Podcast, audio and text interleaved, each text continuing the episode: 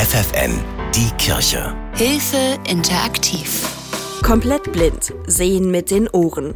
Jürgen Krabe aus Bremen ist seit gut 30 Jahren komplett blind. Schon seit seiner Geburt hat er nur wenig sehen können, bis er dann komplett erblindete.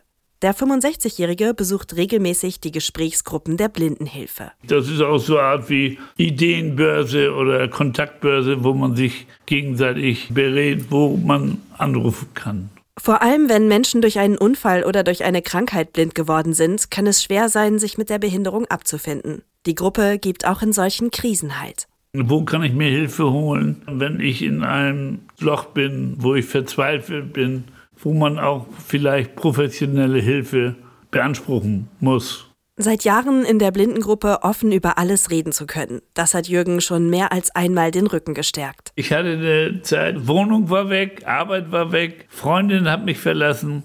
War schon eine ganz schwierige Zeit. Und da ist natürlich in dieser Situation, in der man ist, dass man Freunde hat, die einen nach und nach da wieder raushelfen. Das geht nur mit Freunden, auch durch kirchliche Gruppen, durch Gebete, durch Singen. Das ist ganz wichtig. In den 30 Jahren, in denen Jürgen Krabe schon blind ist, hat sich zum Glück technisch vieles verändert. Für Blinde ist äh, Smartphone und iPhone eine große Bereicherung.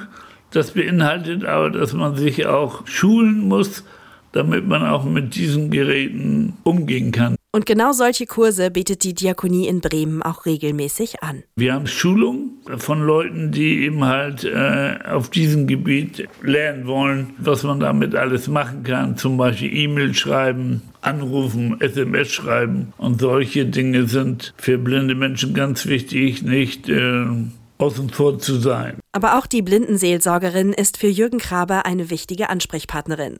Anja Vollendorf ist Pastorin beim christlichen Blindendienst der Inneren Mission in Bremen und veranstaltet regelmäßig Gruppenseminare. Manchmal sind es allgemeine Probleme, aber manchmal ist es natürlich dann auch noch mal etwas gezielter. Oft werde ich auch nach Material gefragt, zum Beispiel eine Hörbibel zu bekommen oder ein Hörgesangbuch. Da habe ich hier spezielle Medien zur Verfügung, die ich dann auch noch mal weitergeben kann. Wer plötzlich blind wird, verliert oft seine Arbeit, die Hobbys und damit verändert sich auch das soziale Umfeld und eventuell auch die Rolle in der Familie. Bei einer Erblindung oder bei einer Sehbeeinträchtigung geht es eben auch darum, sein Leben aufs Hören umzustellen. Wir sind ja zu 80 Prozent meistens auch auf Bilder und auf das, was wir sehen, angewiesen. Und wenn ich vorher gesehen habe, ist das schon ein starker Einschnitt und nicht einfach.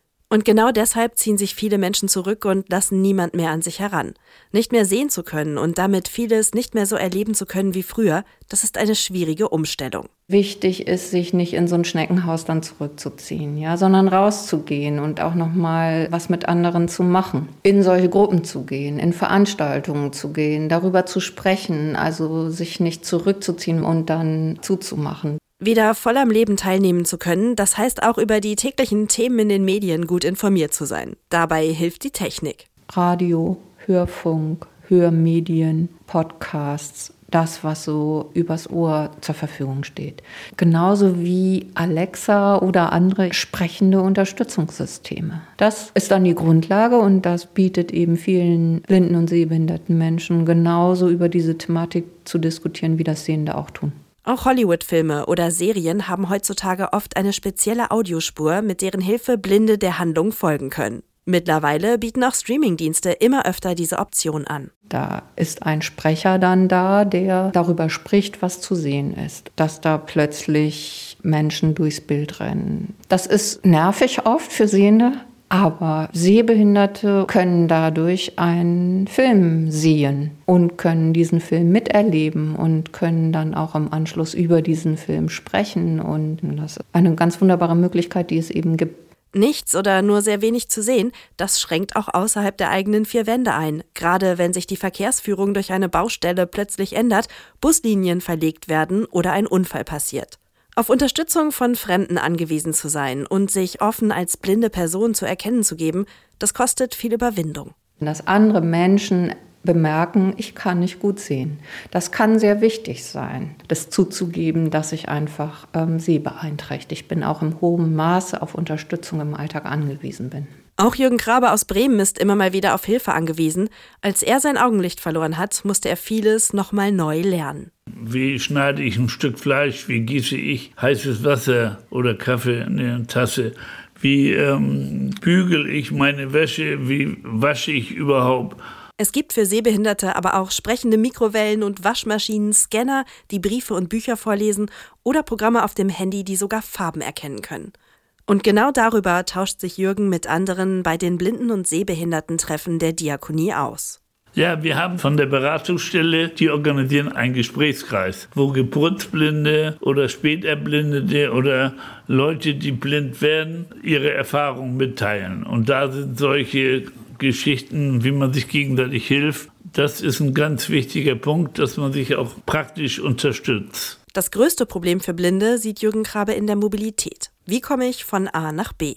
Der Verkehr, die Ampeln, die sind nicht alle mit Taktieren und Hören ausgestattet. Und das äh, Problem ist auch, dass man nicht alles lesen kann, dass das eben halt auch vergrößert werden muss. Da haben wir große Probleme. Sehende können Blinde im Alltag und auf der Straße gerne unterstützen. Das Beste ist immer denjenigen anzusprechen brauchen Sie Hilfe?